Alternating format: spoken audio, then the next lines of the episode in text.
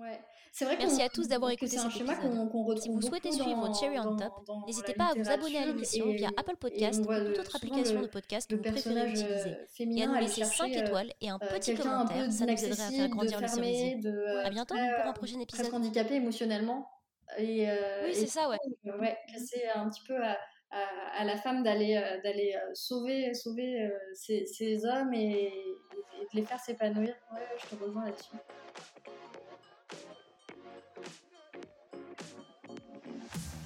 Bienvenue sur Cherry on Top, le podcast signé Cherry Publishing, la maison d'édition spécialisée dans la romance qui vous ressemble.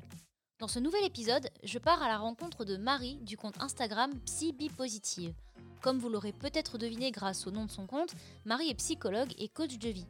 Elle est donc vulgarisatrice en un sens et possède également une chaîne YouTube où elle parle psychologie, motivation et où elle donne de très bons conseils pour se sortir de certaines situations ou du moins pour tenter de les comprendre.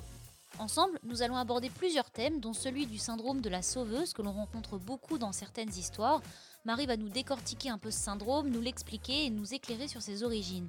On va également discuter de confiance en soi, d'estime de soi, surtout pour les femmes, en prenant des exemples eh bien, dans des personnages de romans ou de séries, parce que pourquoi pas, c'est le bon format, non?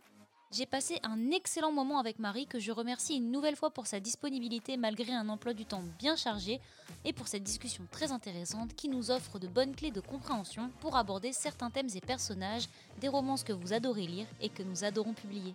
Bonne écoute Ça va, il fait chaud dans le sud de la France, mais... ouais, j'imagine. Mais tu es, tu es où dans la France, toi? Euh, je suis en région parisienne, en Seine-et-Marne, près de Disney. Ah oui, oui, mais il fait chaud aussi, j'imagine. Euh, bah là, pas trop, ça va. Non, non. Tant mieux. mais, euh, mais du coup, je, bah, je te remercie déjà de, de, de me donner de, de, ton temps. Ça me fait super plaisir parce que je sais que tu es une personne qui est quand même euh, assez occupée, visiblement. oh non, non, non, c'est pas du... C'est pas du tout un reproche, euh, un reproche dissimulé. Hein, c'est vraiment, je pense que tu es une personne occupée. Donc, oui. euh, donc il n'y a, a, aucun souci. Et puis c'est super sympa parce que c'est vrai qu'il y a plein de petites choses que j'avais envie d'aborder avec toi parce que, comme tu le sais, j'ai euh, reçu Pierre oui. dans, dans, ce podcast et euh, on a parlé avec lui de, de, relations toxiques, de pervers narcissiques, etc. Et, euh, et, je me suis dit, en fait, pour nous, éditeurs de romans, c'est vrai que c'est cool d'avoir un peu l'aspect psychologique derrière, même si c'est de la fiction. Souvent, c'est quand même des situations qu'on peut en fait finalement retrouver dans, dans la vraie vie, et donc c'est cool d'avoir un peu euh, l'aspect déconstruction des personnages qui peuvent peut-être aider les auteurs et les lectrices qui se reconnaissent dans, certains, dans, dans certaines Mmh. choses. Et donc, du coup, je trouvais ça super chouette. Et je te souhaite la bienvenue dans, dans ce nouvel épisode de, de Cherry on Top, du coup, euh, ou le podcast de la maison d'édition Cherry Publishing, où on essaye d'aller à la rencontre d'acteurs comme toi, comme Pierre, comme Passage du Désir qu'on a reçu pour parler un Mmh. petit peu de la place des sextoys, etc., dans, dans les couples. Et, euh, et, voilà, bah, donc j'aimerais te, te, demander, euh, pour les gens qui ne te connaissent euh, peut-être pas, de, de, te présenter si ça te dérange pas. Oui, non, ça me dérange pas. Alors moi, je, je, je m'appelle Marie et euh, je suis psychologue, psychothérapeute. Et alors moi, je suis spécialisée en psychotraumatisme. Mmh Euh, et à côté, je suis aussi coach en développement personnel. Et là, je travaille plutôt avec les problématiques de confiance en soi, d'estime de soi.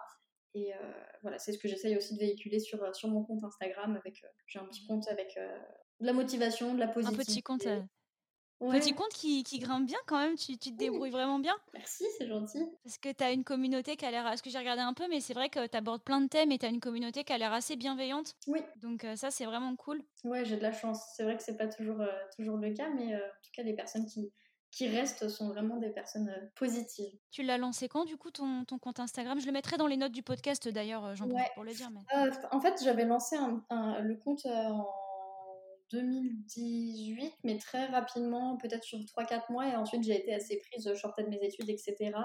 Et je l'ai repris mmh. un an, un an et demi. Ah oui, d'accord, oui, donc c'est quand même assez récent. Mmh. Mais, euh, mais en tout cas, ouais, plein de belles choses sur ce compte. Il y a plein de petites catégories et du coup, c'est ce qui m'a, c'est ce qui m'a un petit peu aussi poussé à te contacter parce que je me suis dit, il y a plein de petits trucs à, qui me, qui me donnaient envie un peu de, de, d'aborder certains sujets.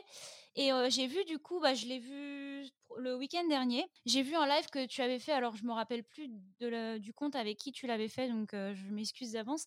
Mais qui est sur euh, le syndrome de la sauveuse ou du sauveur. Ouais. C'est avec euh, euh, Mia, Mia, je pense que c'est Voilà, c'est ça, c'est ça. Et euh, j'avais trouvé ça super intéressant. Et en fait, j'avais trouvé ça assez lié, en tout cas, dans, dans pour ce qui nous concerne en, termes de littérature romantique. Tu vois, comme tu le sais, probablement, c'est quand même un genre qui subit énormément de clichés, qui a du mal à sortir de certains carcans. C'est quand même très très codifié la romance. Et, et, nous, on essaye vraiment un maximum, en fait, de garder tu sais, de pas censurer certains fantasmes qui n'ont mmh. pas du tout à être shamés ou des choses comme ça, mais tout en essayant quand même d'insuffler un, peu des valeurs modernes et quelque chose de sain Mmh. c'est pour ça qu'on accompagne beaucoup les auteurs et qu'on a des publications qui sortent toutes les semaines, mais où il y a vraiment un vrai retravail, où on travaille tous ensemble et tout pour sortir quelque chose qui peut, qui peut vraiment rester dans de la romance, mais quand même être un peu plus bienveillant. Mmh. Et donc, ce qu'on a remarqué, et du coup, ce qu'on croise beaucoup, parce que forcément, moi, je suis pas, moi, je suis lectrice d'autres genres que de la romance, mais c'est vrai que quand je me suis un peu plongée dans l'univers, bah, du coup, à droite à gauche, tu vois certaines choses, même dans les vieux harlequins, hein, tu vois, ça date pas d'hier la romance, mais on voit beaucoup ce truc en fait de la, la, le personnage féminin qui va être un peu, alors faiblard, tu sais, qui va beaucoup se, enfin, qui va beaucoup se reposer sur le personnage masculin qui va être tout de suite très protecteur et tout. Et ce qui me gêne un peu, et ce que j'ai trouvé hyper intéressant dans, du coup, dans tes posts et dans le live que tu as fait avec, avec j'ai oublié encore une fois le nom, Mia, Mia, voilà, c'est que par exemple, le personnage féminin va trouver de la force dans le fait de sauver le héros. Ouais. Et je me suis dit, c'est bizarre parce que Autant j'ai l'impression qu'il va y avoir un espèce de. L'auteur va un petit peu dire que le personnage féminin va prendre confiance en soi, autant moi de mon côté j'ai l'impression que c'est très. Euh, s'effacer pour quelqu'un d'autre. Ouais, c'est vrai qu'on, que c'est un schéma qu'on, retrouve beaucoup dans, dans, dans, la littérature et, et on voit souvent le, le, personnage euh, féminin aller chercher euh, quelqu'un un peu d'inaccessible, de fermé, de très, presque handicapé émotionnellement et, euh, oui, c'est ça, ouais. ouais. C'est un petit peu à, à, la femme d'aller euh, d'aller euh, sauver sauver ces, ces, hommes et, de les faire s'épanouir. Ouais, je te rejoins là-dessus. Et bah oui, parce que souvent l'homme, il a un peu un, traumatisme qui fait que du coup maintenant il est super fermé et que c'est le personnage féminin qui va réussir un peu à l'ouvrir mmh. encore qui s'ouvre qu'à la, la, personne concernée quoi. Mais du coup oui, je trouvais ça je trouvais ça assez intéressant et nous ce qu'on a essayé de faire en tout cas dans, dans les romances un peu qu'on a, c'est alors on change pas on change pas forcément les textes parce que quand même les auteurs c'est leur, leurs histoires, mais on essaye de mettre en avant quand même des personnages féminins qui vont trouver ou puiser leur force dans autre chose. Mmh. ce qui n'empêche pas d'aider le héros dans une quête ou quoi que ce soit, mais en tout cas, c'est pas ce qui va définir la, montée de, de l'héroïne, quoi. Et, et j'aurais aimé en fait te demander parce que j'ai vu que tu parlais beaucoup de ça, beaucoup de tout ce qui est la confiance en soi, briser un petit peu les tabous de quand, quand on est une femme, on peut pas faire ci, on peut pas faire ça, ça c'est mal vu, etc. Et je voulais savoir en fait d'où alors c'est large comme question et tu m'excuseras, j'ai aucune notion en psychologie et tout, donc mes questions peuvent te paraître naïves. N'hésite pas à me rire au nez, y a pas de souci. mais mais c'est juste que je me demande en fait d'où ça peut venir ce, ce truc, d'où ça peut venir comme image? Le, le, fait que ce soit la femme qui doit aller chercher l'homme Ouais, un petit peu. je pense que c'est lié, lié au fait que le, la place des émotions euh, dans, le, dans le couple, elle soit beaucoup plus portée sur, euh, sur le féminin et que euh, ça, fait, ça fait un peu plus peur d'avoir d'avoir trop d'émotions chez, chez, les hommes parce que c'est plus c'est plus souvent mal vu et c'est vrai que c'est difficile pour un homme aujourd'hui de bah, d'évoquer d'évoquer ses émotions d'admettre qu'il en ressent comme tout le monde pourtant. Moi j'ai beaucoup travaillé dans les dans les milieux d'hommes. J'ai travaillé en, cellule d'écoute, par exemple, en école d'ingénieur. J'ai travaillé en, milieu carcéral, en maison d'arrêt. Ah oui, d'accord. Du côté c'est majoritairement des hommes, quoi. Mmh. Tout à fait. Et, euh, et c'est vrai qu'il y a une réelle souffrance aussi de, de, la part de ces, de, ces, de ces hommes qui ressentent des émotions comme tout le monde. Et souvent, on observe que les personnes, et je suppose aussi les personnages euh, dans, dans, les romans qui sont euh, le plus fermés sont en fait euh, bien souvent des hommes qui sont hypersensibles, voire très sensibles, et qui du coup sont, se recroquevillent sur, sur eux-mêmes. parce que quand les émotions sortent, quand les émotions lâchent, bah, c'est toujours très trop fort. Parce que ah, oui. Mmh ce trop plein, etc.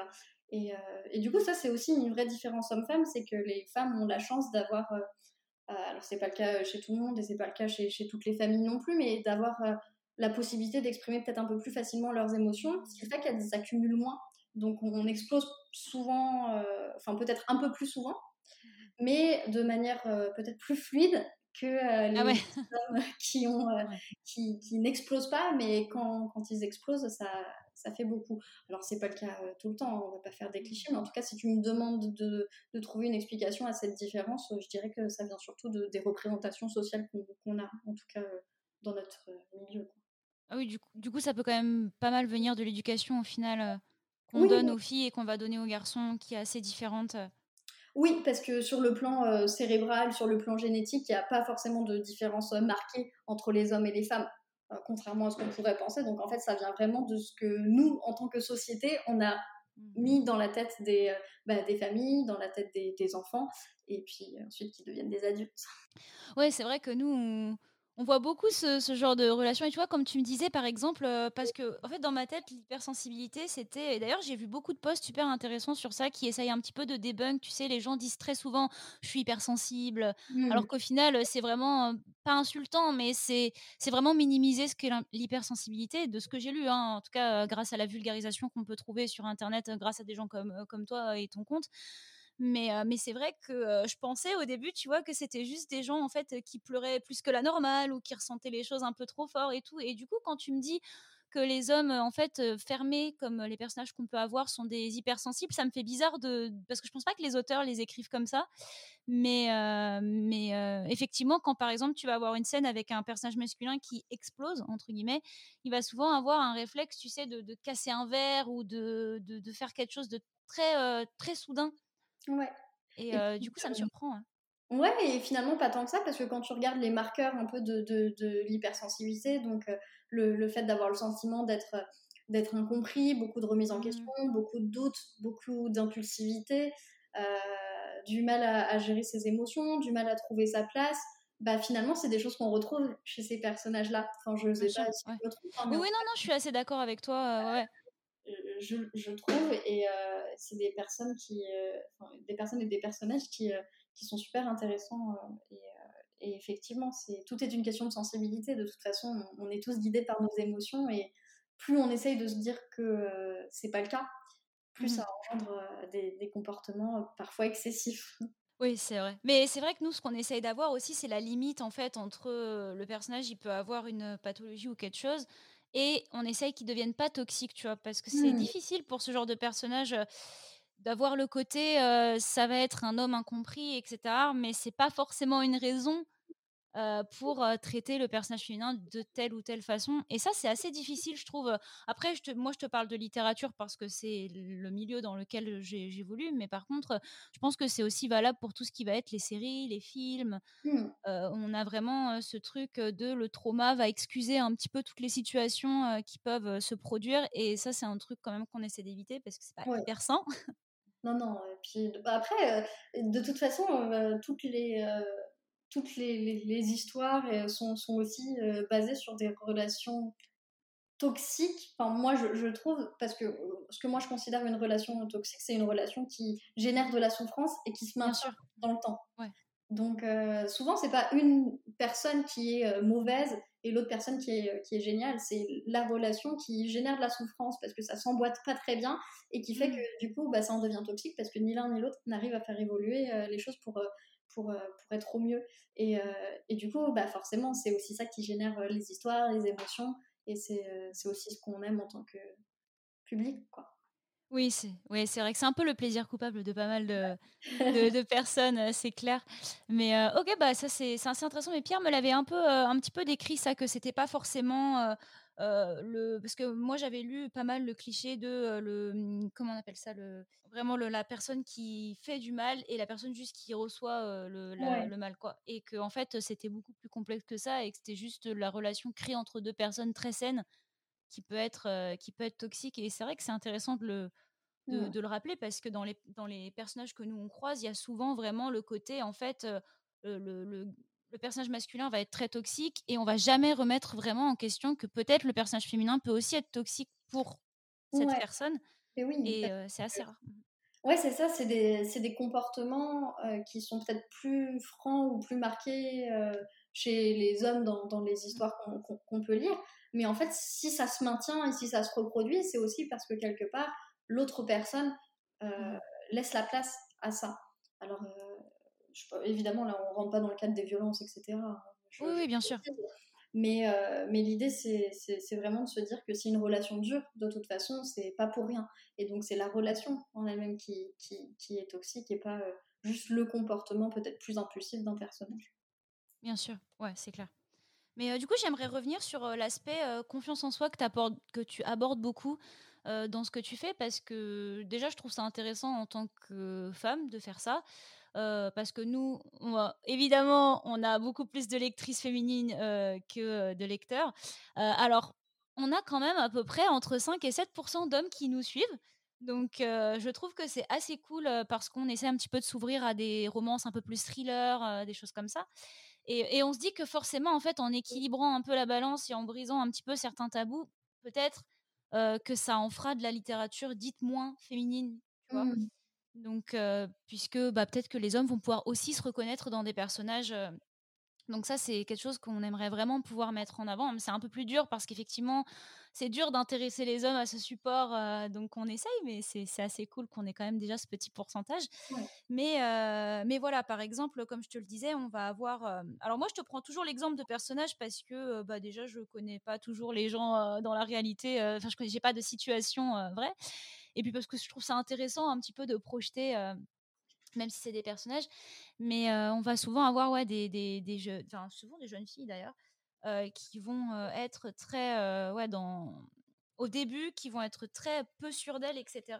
Et, et par exemple, alors moi je ne l'ai pas lu chez nous, mais en tout cas je l'ai lu dans d'autres dans d'autres histoires, mais un truc de un peu comme un acte de rébellion, tu sais, de, s'habiller plus sexy, de faire des trucs que le personnage va pas forcément faire et tout. Ça provoque un peu le personnage masculin et le personnage masculin va tout de suite penser que la, le personnage féminin est un peu. Alors, j'ai pas envie de dire de gros mots, donc j'essaie de tourner ça d'une autre façon, mais tu vois, ça joue sur les, les, les, les clichés et les trucs pas, pas cool de soit tu es très prude, soit tu mmh l'es vraiment pas du tout. Et, et voilà. Et en fait, je voulais savoir un peu ce que, enfin, alors ce que tu pensais de ces clichés. Bon, j'imagine que tu n'en penses pas des super bonnes choses, mais mais mais parce que j'ai vu que tu donnais beaucoup de conseils en fait sur la confiance en soi, etc. Et je me dis comment on pourrait faire en prenant ce genre de personnage en exemple, tu vois, de quelqu'un qui manque vraiment de confiance en soi et qui sera qui se rappuie beaucoup sur les hommes pour avoir ce, regain en fait. Mmh. Euh, en tout cas, euh, je ne sais pas si ça va répondre à ta question, mais oui, c'est très large et je m'exprime pas très bien pour ça. Mais ce que je trouve, ce que je trouve important et ce que moi j'essaye de véhiculer, c'est que euh, c'est jamais tout noir ou tout blanc. Et souvent, j'entends les, les, personnes et notamment les femmes. Oh, je dis des bêtises, les hommes le disent aussi. dire, je n'ai pas confiance en moi. Mais en fait, alors je m'exprime à titre personnel évidemment, mais ça ne veut pas dire grand chose. C'est-à-dire qu'on ne peut pas dire euh, j'ai pas confiance en moi. La confiance en soi, c'est, euh, si on prend la définition, être conscient et croire en ses capacités pour faire une action. Et en fait, on a tous confiance en soi pour quelque chose, ne serait-ce que pour passer, euh, je sais pas, un coup de balai, pour changer la couche d'un enfant, pour faire ses courses. Mais c'est un peu lié à l'assurance, du coup? Ouais, c'est ça. Mmh euh, l'assurance, on l'utilise pas trop en, psycho, donc. Euh, ah oui, ouais, voilà, tu vois, c'est ce que je te disais. Euh, tu sais, nous, on a toujours des mots un peu compliqués pour dire les choses simples, donc oui, exactement. si tu es assuré, c'est parce que tu sais que au, fond, tu as la capacité pour. Et souvent, on, voit des, personnes se dévaloriser et, et, se dire je n'ai pas confiance en moi. Et en fait, on alimente le fait de ne pas avoir confiance en soi. Et à mmh. force de dire ça, et ça, ça, en devient que, plus gros. Donc moi, je conseille toujours aux personnes de cibler les choses sur lesquelles on a confiance, même si c'est des choses minimes. Même si mmh. j'ai juste confiance en moi pour conduire, bah, je sais que j'ai déjà confiance en moi pour ça. Et de cibler les choses sur lesquelles on n'a pas confiance. J'ai pas confiance en moi dans ma relation, euh, dans ma relation amoureuse. Je n'ai pas confiance en moi pour parler en public, etc. Et, mmh. euh, et du coup, je, je trouve que c'est important, euh, que c'est important de préciser, de préciser ça parce qu'on réduit trop souvent la confiance à quelque chose de général et en fait ça ne veut pas forcément dire grand chose. Oui, c'est vrai qu'il y a souvent, mais il y a beaucoup de mmh, j'ai vu beaucoup, moi, passer de, choses pour la confiance en soi, etc. J'ai l'impression qu'il y a quand même un petit marketing autour de, de la confiance en soi des gens. Donc, euh, ouais, non, c'est vrai que nous, on, a, on essaye toujours d'avoir, enfin, on essaye de mettre en avant des personnages féminins qui ont, confiance en eux et qui ont d'autres problématiques qui fait qu'il y a une action qui se, qui se met en place et tout. Parce que c'est vrai que souvent, tu sais, dans les résumés, tu as toujours euh, la, fille timide qui vient euh, d'une petite ville des États-Unis et tout. Et du coup, c'est vrai qu'on se dit, ça peut être cool d'avoir des personnages un peu plus forts, un peu plus.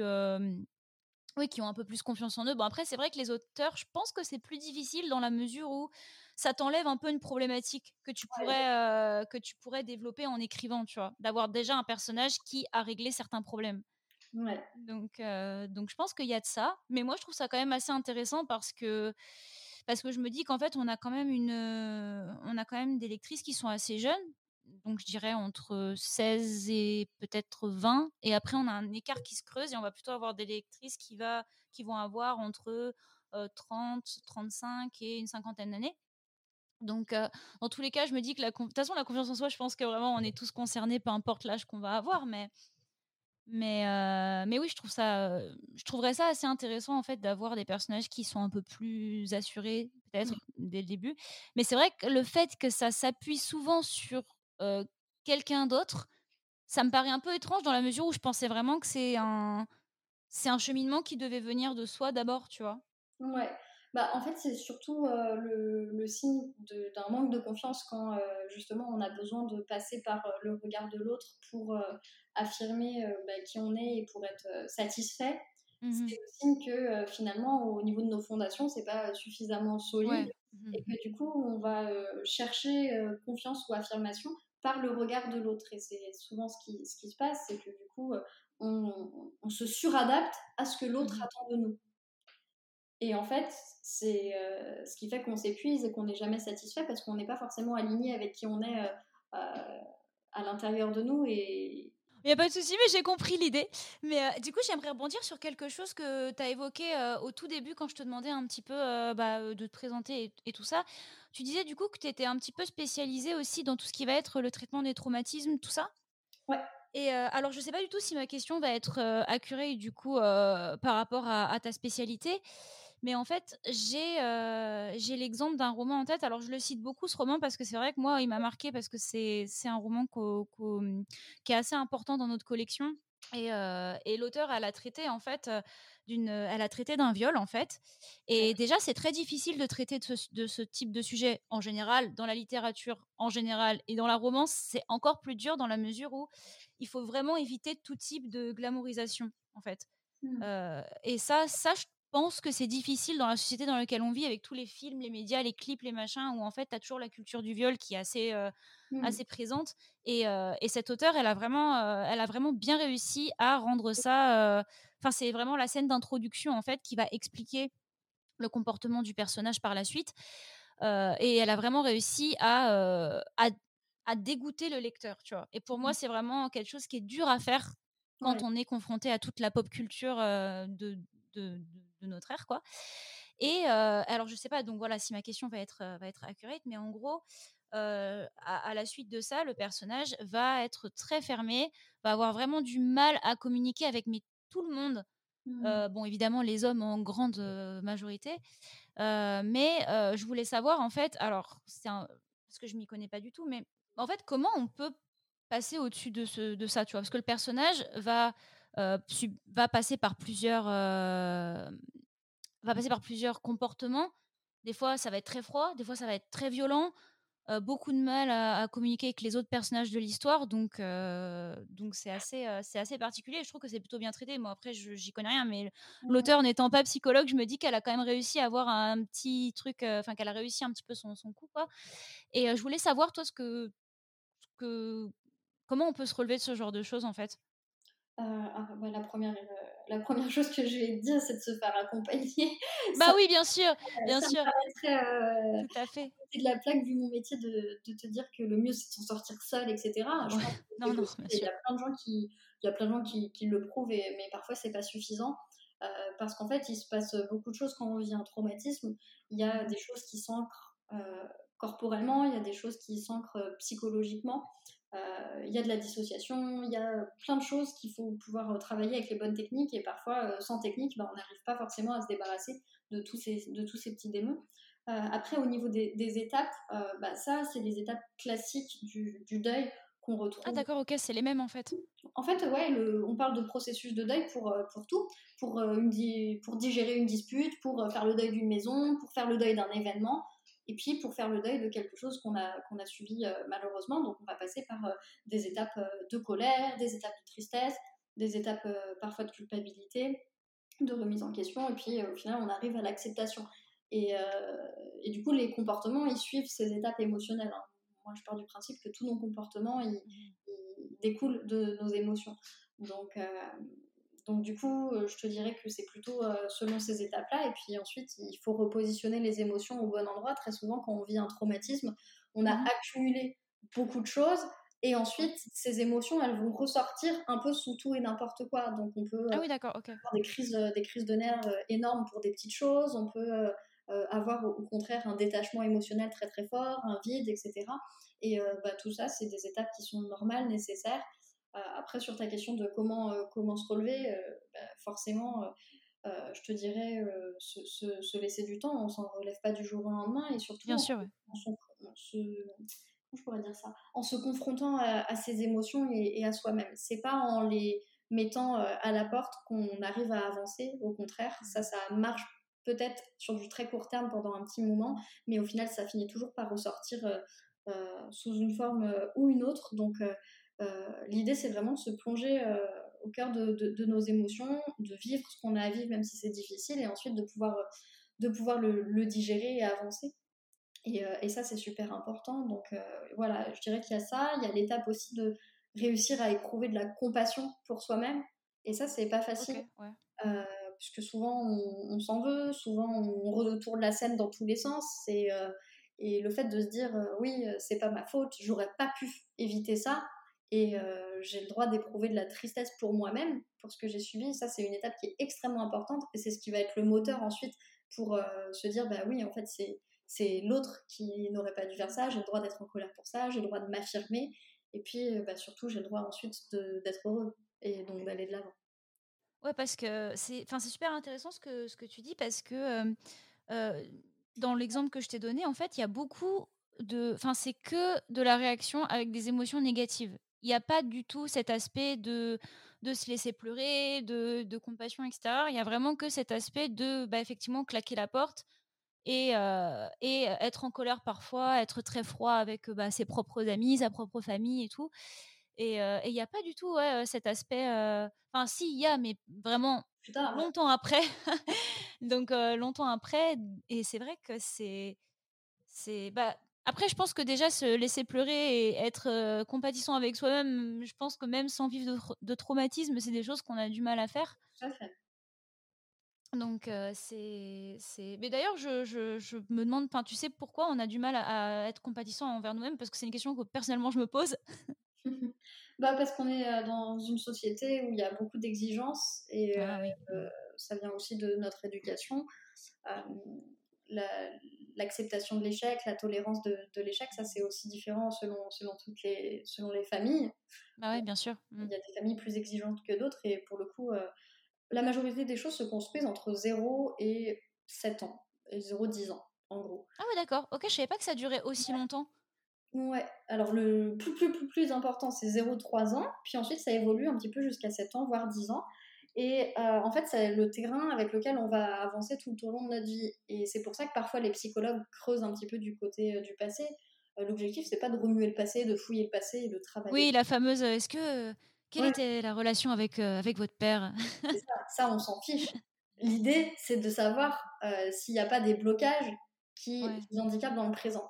Et, et, nous, on garde toujours en tête que, votre enfin, que notre objectif, c'est d'enlever la souffrance de la personne euh, dans l'ici et maintenant. C'est pas de mmh remuer le, passé, etc. Mais en fait, voilà, c'est des choses qui s'ancrent euh, là-dedans. Et puis, euh, c'est comme pour tout, hein, on accepte beaucoup plus. Il y a tellement de gens qui ont du mal à avoir confiance en eux, qui ont souffert, que ces mêmes personnes vont ensuite rejeter les autres. Et tu vois, tout à l'heure, on parlait de confiance. Et par exemple, et ça, j'aime bien en parler parce que moi, j'entends souvent des gens c'est presque normal de dire oh je suis moche, je suis grosse. Et ah oui oui. Mmh quand quelqu'un va dire ah bah je me trouve jolie ou là je suis sûre d'avoir réussi ouais, on, on, va pointer du doigt. Tu, ouais. tu te la pètes, t'es prétentieuse ou t'es prétentieux. et en fait, c'est vraiment super mal vu. Et ça, ça renvoie au fait que bah, les gens ont certainement des blessures personnelles, mais c'est mmh beaucoup plus mal vu de dire je suis belle aujourd'hui que de dire je me trouve grosse. Alors que bah, non, en fait, on a le droit de se trouver jolie, et parfois on a le droit de se dire que bah, on préférait être un peu autrement. Mais, mais du coup, c'est encore une fois cette pression et, et ces représentations qu'on nous met. Mais oui, c'est vrai que bah déjà ça dans la vraie vie, je peux vraiment l'observer et je pense même moi en tant que enfin à titre personnel, tu vois, je pense que je le fais aussi. Mais rien que quand tu sais, on rate un truc et qu'on dit oh je suis bête, tu vois. Ouais. Alors qu'au final oui, on peut être maladroit mais on n'est pas spécialement bête pour autant. Tout à mais, fait. mais oui, c'est vrai que c'est très. et même là, je te reparle de, de des personnages qu'on croise dans, dans, dans, les manuscrits et tout. Mais c'est vrai qu'il y a toujours ce truc un peu du, du, du, personnage féminin qui aime bien dire qu'il est un peu enfin qu'elle est un peu gauche, que voilà, oh, je vais jamais l'attirer, je suis tellement pas belle, etc. Mmh. Tout ça, alors que, enfin, voilà, c'est pas forcément vrai, tu vois, mais c'est, mais je, je, je et d'ailleurs, enfin moi, on m'avait souvent dit que il y avait, enfin, il fallait, enfin, une des solutions, en tout cas, pour pallier à, à ce, à cette dévalorisation qu'on se fait, c'était vraiment de se répéter des choses, tu sais, l'affirmation à voix haute. Mmh. Moi, on m'avait beaucoup dit ça, que c'était quelque chose qui marchait vraiment bien. Donc, ouais. En fait, c'est comme toutes les techniques, ça peut fonctionner comme ne pas fonctionner. Oui, ouais. Moi, je pense que c'est vraiment, pour le coup, c'est vraiment plus de l'ordre du, du, développement personnel et du bien sûr, ouais. Et je pense que si on a une vraie problématique d'estime de soi, au contraire, ça peut être encore plus destructeur parce qu'on peut ne pas y arriver et se mettre en échec. Ah oui, ok. Ouais. On, on, est, rentre dans une spirale vraiment où on se sent encore plus stupide d'avoir essayé. Et de ne pas réussir. Et bah, parfois, c'est pas juste en se disant les choses qu'on arrive à s'en sortir. Donc, du oui, coup, non, c'est clair. Je trouve que ça peut être une bonne technique, sauf s'il y a vraiment des gros blocages ou une grosse souffrance et que du coup, c'est plutôt une technique de, de finish ou de, de petits ah, plus. Tu vois, mais c'est pas forcément ça qui va vous aider à à changer radicalement la confiance que vous avez en vous. Vraiment, le, le moteur, c'est l'estime de soi. Et souvent, on confond euh, la confiance et l'estime. La confiance, c'est le fait d'avoir. Ouais, J'allais dire, tu peux faire la différence euh, pour euh, parce que je pense que les gens qui nous écoutent n'ont pas forcément les notions. Du coup, peut-être si tu peux. Ouais, la confiance en soi, c'est il y a une notion d'action. Je me sens suffisamment capable pour faire telle ou telle chose. Et euh, l'estime de soi, c'est la grande catégorie, c'est l'ensemble des valeurs et des jugements que je me porte. En gros, d'accord, ok. Pense profondément de soi. Donc, euh, au sein de l'estime de soi, tu as la confiance, mais tu as aussi l'amour de soi, qui est donné à la base euh, par les parents, l'environnement familial. Normalement, l'amour, c'est la chose qu'on est censé recevoir dès les premiers instants de, notre vie. Et le fait d'avoir été aimé, ça conditionne aussi notre capacité ensuite à nous aimer. Euh, tu as l'acceptation. Je m'accepte aussi bien euh, avec mes défauts que mes qualités, les choses de mon passé, ce que j'ai pu me dire, ce qu'on a pu me faire, etc. Et je précise que l'acceptation, ce n'est pas tout adorer, c'est juste euh, ne pas être envahi par des émotions trop négatives quand on y pense, etc. Du coup, on peut accepter aussi finalement les émotions négatives. On peut juste admettre qu'elles existent. Ouais, ouais d'ailleurs, elles ont toutes un rôle et elles sont toutes extrêmement importantes, ces, ces émotions-là. Et euh, la dernière chose, c'est la vision de soi. C'est juste est-ce que j'ai plutôt une vision positive ou négative de moi-même? Mais en gros, voilà, c'est ça. Et l'estime de soi, c'est le socle. Et souvent, euh, on observe bah, chez les, les, personnes et même les personnages un peu autodestructeurs, etc., qu'il y a des difficultés d'amour de soi ou de, de, de respect pour soi-même, de bienveillance pour soi-même. Et donc, du coup, si on ne s'aime pas, on peut pas avoir confiance en soi, et on peut pas avoir envie d'avancer, on peut pas avoir envie d'être heureux, on peut pas avoir envie d'avoir une relation euh, saine, on considère qu'on le mérite pas non plus. Donc souvent c'est des personnes ou des personnages qui vont rejeter les autres. oui, il y a beaucoup ça, ouais, ouais. Ouais. Et, euh, et du coup voilà. Ah mais c'est super intéressant. Moi tu vois, je faisais pas vraiment la différence.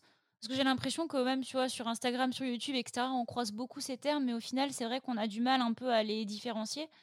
Et je savais pas du tout que c'était ça englobait plusieurs choses. Moi, moi je pensais vraiment naïvement que, que c'était à peu près la même chose.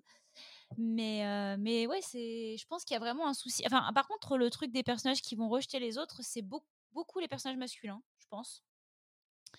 Mais, mais, mais oui, c'est assez, c'est assez intéressant comme notion parce que je pense que de toute façon, moi, je me dis toujours, même si c'est des personnages, et c'est pour ça que je les prends en exemple parce que bah, c'est le socle du podcast, tu vois. Moi, j'aime bien un peu, ça permet un peu de comprendre les histoires qu'on publie et tout ça.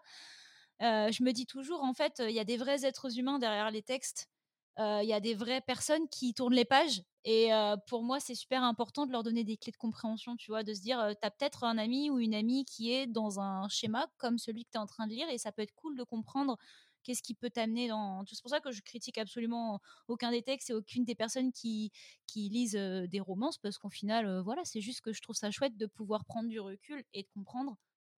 Et donc, c'est cool que tu, que tu nous aides un peu à faire la distinction, parce que c'est vrai que c'est pas évident. Mais ok, d'accord. Bah moi ça me ça m'éclaire pas mal. et je voulais te demander parce que du coup je vais approcher un peu de la fin. Et je voulais te demander si tu avais des recommandations. alors moi je dis culturelles parce qu'en fait j'englobe livres, vidéos, films, séries, etc. Parce que Pierre m'a donné beaucoup de, de films.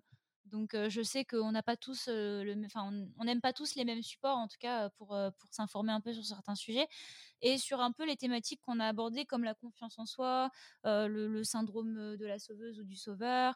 Il y a toutes ces notions. Est-ce que tu as des choses que tu recommanderais en fait peut-être d'aller voir pour ce genre de thème? Oui, il y a tous les livres de, de Christophe André. ça mmh c'est vraiment la, la, base. Il y a un livre qui s'appelle Imparfait, libre et heureux. C'est vraiment le livre que je conseille à toutes les personnes qui veulent justement renouer avec elles-mêmes et travailler sur l'estime et la confiance en soi. Et après, moi, ce que j'aime bien conseiller, c'est des sortes de petits cahiers d'exercices, plus que des livres ou des choses trop, trop soit trop théoriques ou soit trop ludiques, enfin trop pas ludiques mais romancées, tu vois. D'accord, ouais. Mmh moi, j'aime bien donner aux personnes la possibilité d'avoir de l'impact sur elles-mêmes. Donc, tu as par exemple, je sais pas, un, livre qui travaille sur la confiance en soi. Tu as Mon hypersensibilité est une force de Judith Orloff. tu as tous les livres aussi d'Hélène Aron. Et, et après, sur les thématiques de, de confiance en soi, Là, je ne saurais pas trop quoi te dire. Je peux regarder si tu veux. ton, ton, ton, Instagram.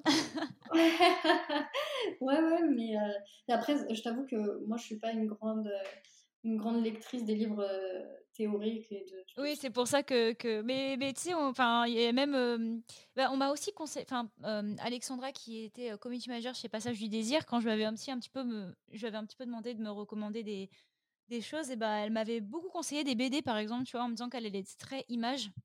Donc je comprends, c'est pour ça que je dis souvent reco culturel parce que je peux comprendre que et en, en, plus je trouve que pour des choses comme la psychologie c'est dur. En plus avec tout le développement des livres de développement personnel justement, j'ai l'impression que c'est super dur de trouver un livre qui est pas juste avec un titre accrocheur et au final c'est hyper dur de comprendre parce que bah, c'est des notions évidemment s'il y a des enfin si les psychologues existent j'imagine que c'est parce que quand même c'est des notions qui sont difficiles à comprendre et qu'on n'est peut-être pas toujours prêt à les recevoir juste comme ça dans un livre aussi, c'est un chemin à faire. Donc, le livre, il est pas forcément. Tous les chapitres ne sont pas forcément adaptés au moment où on les lit. Enfin, je sais pas si je suis très. Bah, oui, ça me parle beaucoup. D'ailleurs, bah, moi, j'ai écrit un petit e-book qui s'appelle. je t'en prie, c'est l'instant auto-promo. non, non, mais on s'autorisait à être heureux parce qu'en fait, je trouve que c'est mmh, surtout des choses qui partent de nous. Et tant qu'on considère pas que. Enfin, tu vois, c'est pour ça que je t'en parle, c'est pas pour l'autopromo. Hein, oui, oui, non, mais je, je, te faisais une blague. Oui, oui, non, mais il y a pas de souci. C'est vraiment pour te, pour, euh, te dire qu'il y a beaucoup de choses qui partent de nous. Alors, c'est pas de notre faute si on n'y arrive pas, parce qu'il y a des choses qui sont plus fortes que le quand on veut, on peut, tu vois. Mais euh, parfois, il y a aussi beaucoup de freins qui viennent de nous. Et c'est comme tu l'as dit, c'est un cheminement. Et parfois, si vous lisez un chapitre d'un bouquin à tel moment, et ben ça va pas forcément résonner en vous parce que ça doit suivre, euh, selon moi en tout cas, une certaine logique et, euh, et un certain cheminement. Et, euh, et, du coup, il faut beaucoup chercher, beaucoup chercher, les relire, relire à différents moments et, parfois c'est comme ça que ça s'emboîte. Bah ok, bah je pense que c'est assez, je pense que c'est assez juste et c'est pour ça que moi j'ai du mal à trouver des livres en tout cas qui parlent de certains thèmes Parce que j'ai toujours l'impression que c'est multiplication de, de livres avec des termes qui veulent pas forcément dire grand-chose. Donc, enfin, en tout cas, qui me parlent pas parce que je comprends pas. mais, mais ok, bah du coup, de toute façon, tous les livres que tu as et tous les exemples que tu as donnés, je les mettrai dans la description. Imparfait, libre et heureux, c'est le, C'est le must. bah, je, je, je, redirigerai aussi, évidemment. Bah, D'ailleurs, si les gens veulent te suivre, moi, je mettrai ton Instagram en description. Mais est-ce que tu as d'autres tu as d'autres façons qu'on a de suivre ton travail ou? Euh, Non, bah, c'est Psybi Positif sur tous les réseaux sociaux, YouTube, Instagram, TikTok. Euh, oui, c'est vrai que tu as ta chaîne YouTube aussi. Euh, tu as ta chaîne YouTube. Donc, je, je, mettrai tout ça en lien dans la description. Et puis, bah, je te remercie. Ça, ça m'a permis un peu, moi aussi, de, de m'intéresser à plein de petites notions. Tu as répondu à pas mal de questions et je pense que ça va intéresser pas mal de lectrices à se plonger dans quelques notions. Et, et même, ça donne un, ça donne une autre dimension au livre qu'on lit. Et donc, j'ai trouvé ça super chouette comme échange. Je te remercie beaucoup d'avoir pris le temps dans, dans, dans, ton, dans ton emploi du temps de ministre, d'avoir participé à ce podcast. C'était très sympa et, je te remercie beaucoup. Bah, merci à toi de m'avoir invité. Merci à toutes les personnes qui, qui vont nous écouter. C'était un, un, vrai plaisir. Je ne sais pas si j'ai été très claire, c'est un peu compliqué pour moi de m'organiser, mais en tout cas... Il euh, n'y ah, a pas de souci, il n'y a pas de souci. Tu sais, moi vraiment, à chaque fois, les, les, émissions, je me dis, euh, moi je sais juste que les gens m'intéressent, je sais juste que j'ai envie de parler de telle problématique, après euh, ça part dans tous les sens, c'est pas grave. Merci à tous d'avoir écouté cet épisode. Si vous souhaitez suivre Cherry on Top, N'hésitez pas à vous abonner à l'émission via Apple Podcast ou toute autre application de podcast que vous préférez utiliser. Et à nous laisser 5 étoiles et un petit commentaire, ça nous aiderait à faire grandir le cerisier. A bientôt pour un prochain épisode